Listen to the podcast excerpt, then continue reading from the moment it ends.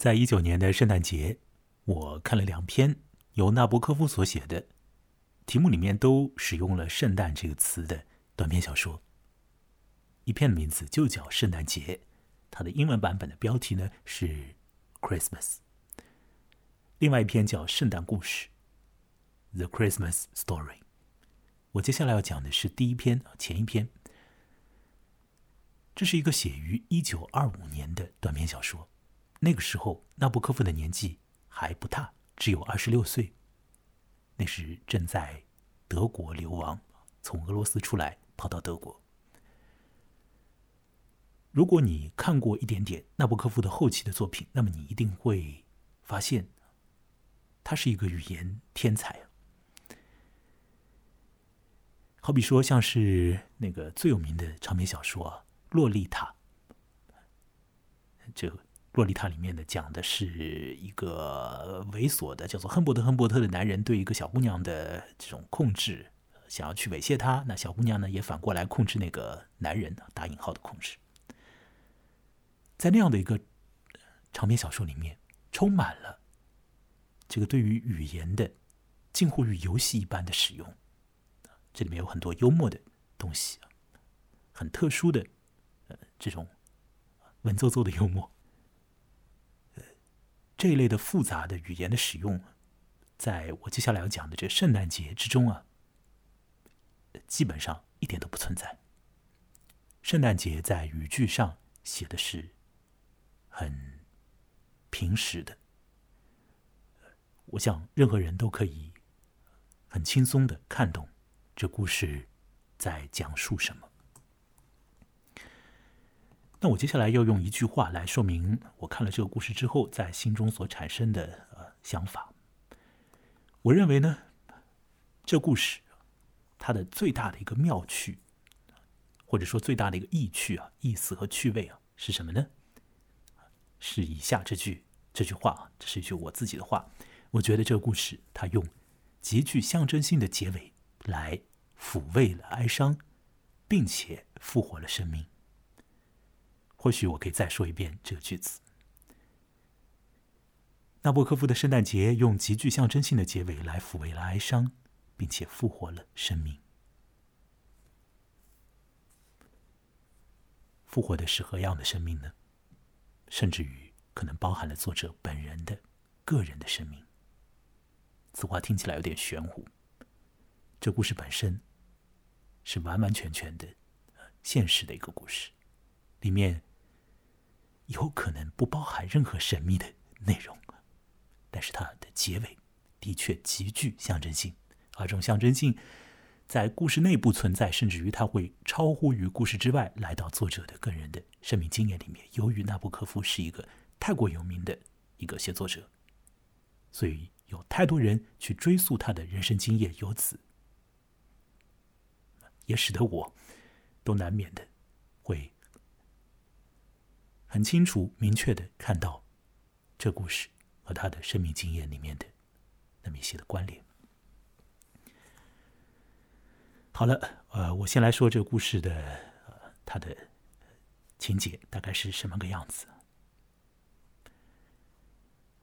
在应该欢乐的节日之中，那有一些人难免的会沉入到属于他们自己的这个。悲哀里面，那么，圣诞节，纳博科夫的圣诞节，他在很大的篇幅里面，甚至于说他的全部都是建立在一个哀伤的一个调子之上的，这是一个有关于哀悼的故事。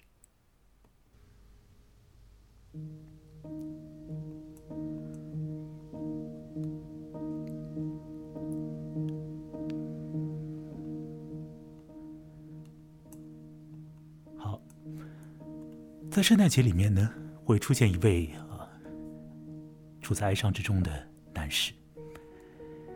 这个男人，他呃，应该来讲是旧时俄国里面的一位贵族。那某一年的圣诞节，他来到了一座乡间的庄园。他在那边的呃空荡荡的房间里面呢，坐下来，望着室外的雪景。他看到了一种记忆里面遗存的图像，他仿佛瞧见了自己的儿子。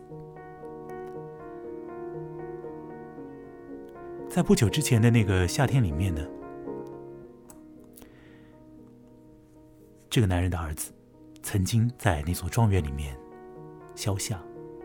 他常常会跑到户外去，去干他非常喜欢做的一件事情，那是捕捉蝴蝶。这位已经死去的儿子曾经喜欢捕捉蝴蝶，也喜欢制作蝴蝶标本，还喜欢收藏它们。在儿子的病情最为恶化的时候，甚至于在他弥留之际，他嘴里面所念叨着的、惦念着的。依然是他的蝴蝶，他的飞蛾，有一些的标本，或者说有一些被他捉到的这样的小动物，一些蝶蛹吧，被他放在了啊那座庄园里面的属于他的房间的抽屉之中。在这位儿子临终的时候，他的身边没有蝴蝶相伴。父亲对此或许稍有一些、稍有一些歉疚感。不过，或许父亲他并不喜欢蝴蝶，并不能够完完全全的了解到，在儿子的心中，这种动物意味着什么。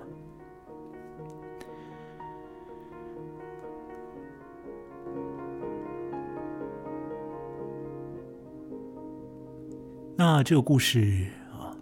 进行下去，父亲来到了儿子的卧室里面，在那里呢，他打开了他儿子的抽屉，里面会有他在夏天的时候，儿子在夏天的时候所捉到的这个，像是蝶蛹一类的东西，被包在一个纸上，纸里面。保存的很是周到，那父亲会把它们拿出来，他会想起来当时儿子是怎么样去捉蝴蝶，怎么样去把他捉来的小东西保藏起来。另外呢，父亲也看到了一本笔记本，或者讲是一个日记簿吧。那当然，他要打开它，看看儿子都写了什么。所以，我们就随同这位。身处在哀愁之中的男人，一同看他儿子的一些笔记、一些只言片语。父亲不了解他的儿子，他不知道他的儿子已经有了一些恋爱的这样的一个欲望在笔记当中，在日记里面会写到，他看到了某一个呃女人，产生了一些情愫。父亲甚至会呃，对这些很简单的语句啊，产生出一些奇怪的感觉，好像他这才了解他的儿子一般的。他就这样读这个笔记本，通过他，好像建立起来了和他儿子之间的一种已经完全失去了的这个关系啊，得以修复一般，得以再建立一般。这个时候呢，故事已经来到了他的结尾处。那这时候我的父亲仍旧在哀伤之中，这个哀伤啊，并未得到缓解，只是他好像找到了一个通路，去和他的儿子发生一些情感上面的一个一个联系啊。但是会有新的生命出现，会有新的生命出现。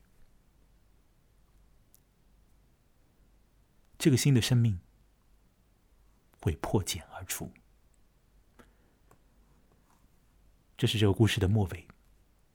在这个故事的末尾，会出现一种高度象征性的图像，我觉得它非常之美。我要打开它啊，打开我的这个电脑里面的页面，来找到那一段，最后呢，把它给念出来。这是一个很美的啊。一个表示，一个一个段落，几个段落，让我来读读它们。读读看啊，时钟滴滴答答，蓝莹莹的窗玻璃上结满了霜花。打开的笔记本亮亮堂堂的摊在桌上，旁边放着捕蝶网。灯光透过捕蝶网的细纱布，照在打开的铁皮饼干盒的一角上。斯雷普佐夫双目紧闭，产生了一种转瞬即逝的感觉。感到尘世的生活摆在他眼前，无遮无盖，一览无余。因充满悲伤显得可怕，因毫无意义令人心灰意冷，到头来毫无结果，不可能出现奇迹。就在此时，只听到突如其来“啪”的一声响，一声细细的轻响，像是绷紧的皮筋突然断裂。斯里夫佐夫睁开眼睛，原来是铁皮饼干盒里的那个蛹茧从蛹尖上破裂开来，一个皱巴巴的黑东西，有小老鼠那么大。正在沿着桌子上方的墙往上爬，那东西停下来，六只黑茸茸的爪紧紧贴在墙上，身子开始很奇怪的颤动。它是从那个蝶蛹里破茧而出的，原因是一个悲痛欲绝的人把一个铁皮盒子带到了他暖和的房子，而暖气穿透了那个紧紧包着他的枯叶一般的丝茧壳。他等待这一时刻已经很久很久了，早已形成蓄势待发之势。一旦破茧而出，便缓缓的、神奇的成长起来。渐渐的，它上带褶皱的薄翅和毛茸茸的翅边显露出来，扇状的翅脉也随着空气的冲入越来越坚实。不知不觉间。它变成了个有翅膀的东西，如同一张日益成熟的脸，不知不觉间变得漂亮了一样。它的双翅还很脆弱，还带着湿气，眼看着在生长，在伸展，眼看着就长成了上帝为他们设定的尺寸。再看那墙上爬着的，已不再是一个生命的小不点，已不再是一只黑乎乎的老鼠，而是一只硕大的蛇头蛾。和那些在印度的暮色中像鸟一样绕着油灯飞来飞去的大蛾子差不多。它那厚实的黑翅，每一片上有一个亮闪闪的眼状斑点，还有一朵淡紫色的花，轻抚着黑齿钩子一般的翅尖。只见它几乎像人一般，陶醉在温柔的幸福中，然后猛一使劲。展翅而去。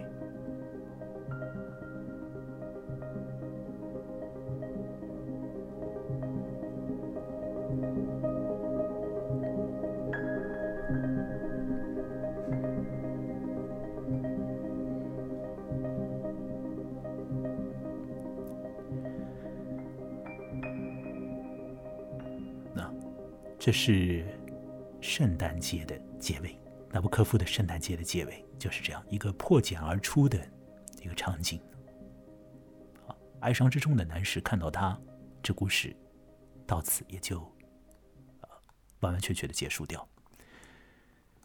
好，那么这故事的最后的场景呢，呃，无疑是非常具有象征性的一个破茧而出、化茧成蝶的场景，很美丽，很动人，会勾连起。许多敏感的情愫。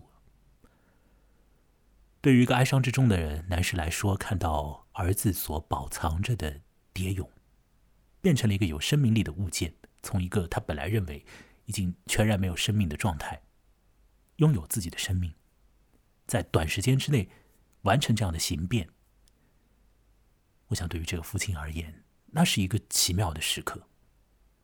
尽管说。他不可能创造出什么真正的奇迹，但是在心中他会制造出一定的效应。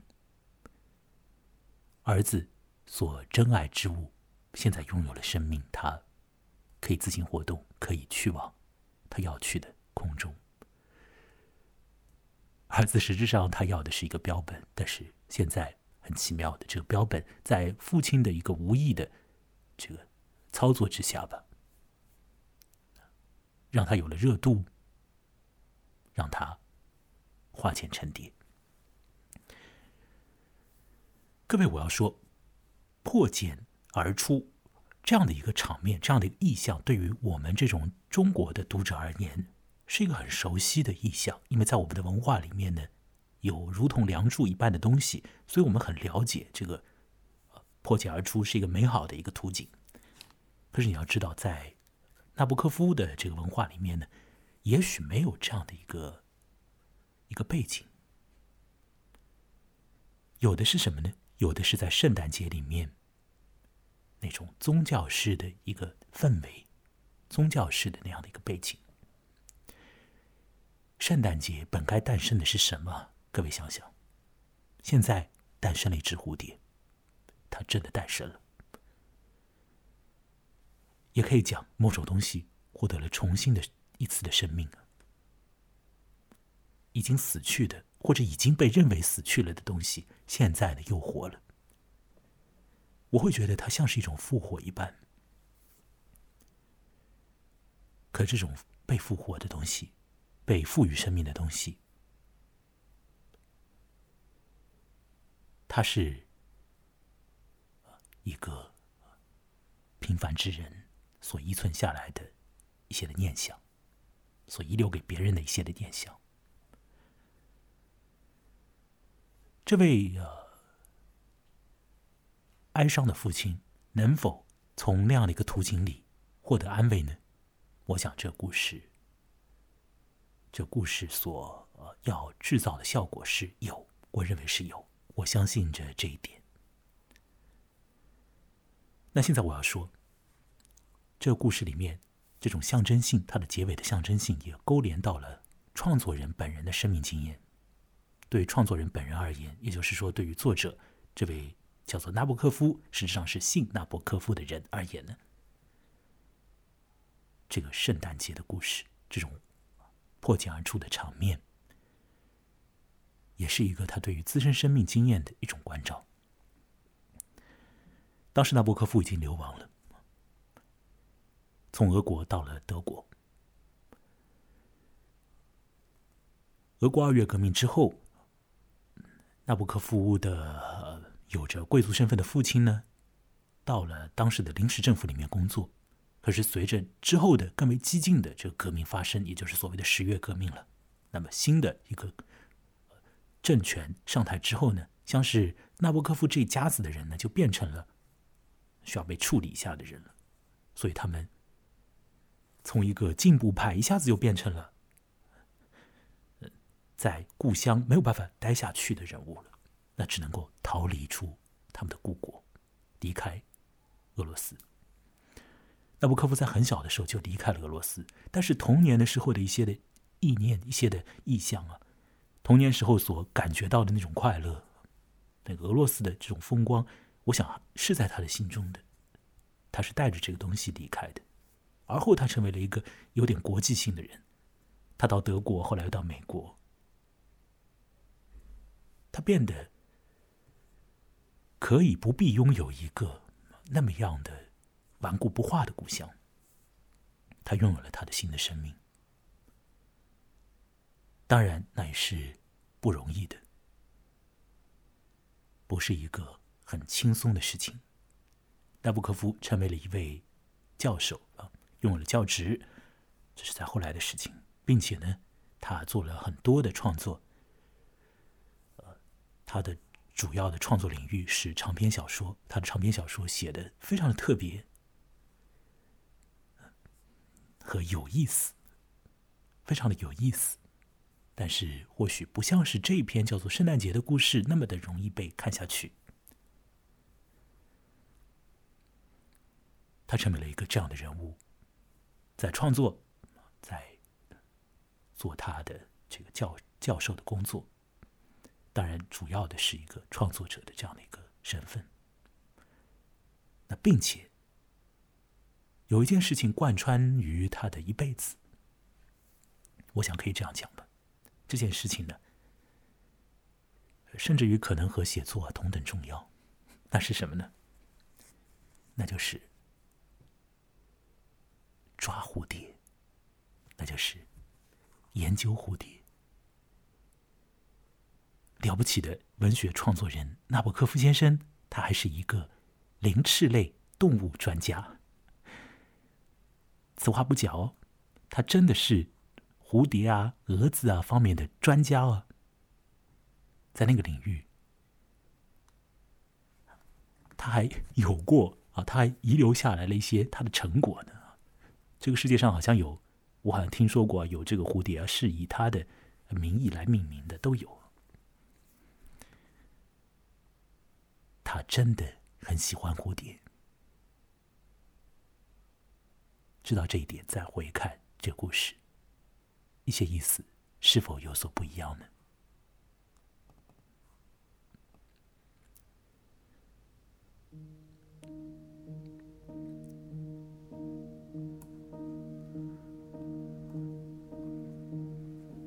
我想在这个故事之中，这个创作人对于他自己的某一部分的生命经验。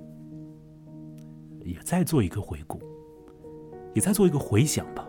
从他呃更早一些时候的记忆里面，其实他写的时候他也年纪很小嘛。但是你知道，二十六岁已经有过很多回忆了。那小的时候的那些美好的景象，会进入到他的回想之中。我想，俄罗斯的田野，俄罗斯的乡间和德国，也许有所不同吧。也许他们很像，但是总归有点不同吧。我想，作者当时会想到那些，会把他们落于笔端，会想到一个本该快乐的人，本该在一个时候开心起来的人，却有时候会陷入一种苦楚，比如说是哀悼一些已失之物，追挽一些无可追问之事。作者把这些情感放在了一个年纪更大的男人身上。他只有二十六岁，他写了一个年长男人的哀愁。那个年长男人的儿子喜欢捉蝴蝶，这个兴趣和纳博科夫是一模一样的。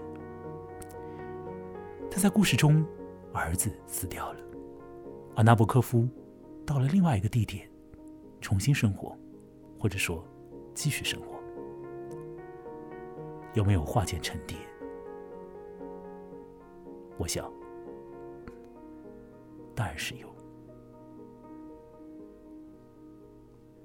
毫无疑问是有的。二十六岁的时候是不可能知道这一点的，但他写了一个这样的故事，一个又非常现实，又有一点点灵感、一个灵性性质的故事。一个和自己的经验很相关的故事，一个也许作为短篇小说本身看起来也就是这样，但是放到具体个人的人生里面，却是有滋有味的故事。这是纳博科夫的圣诞节，有过哀愁，然后得到安慰，随后也许获得一个另一种生命复活或者再生。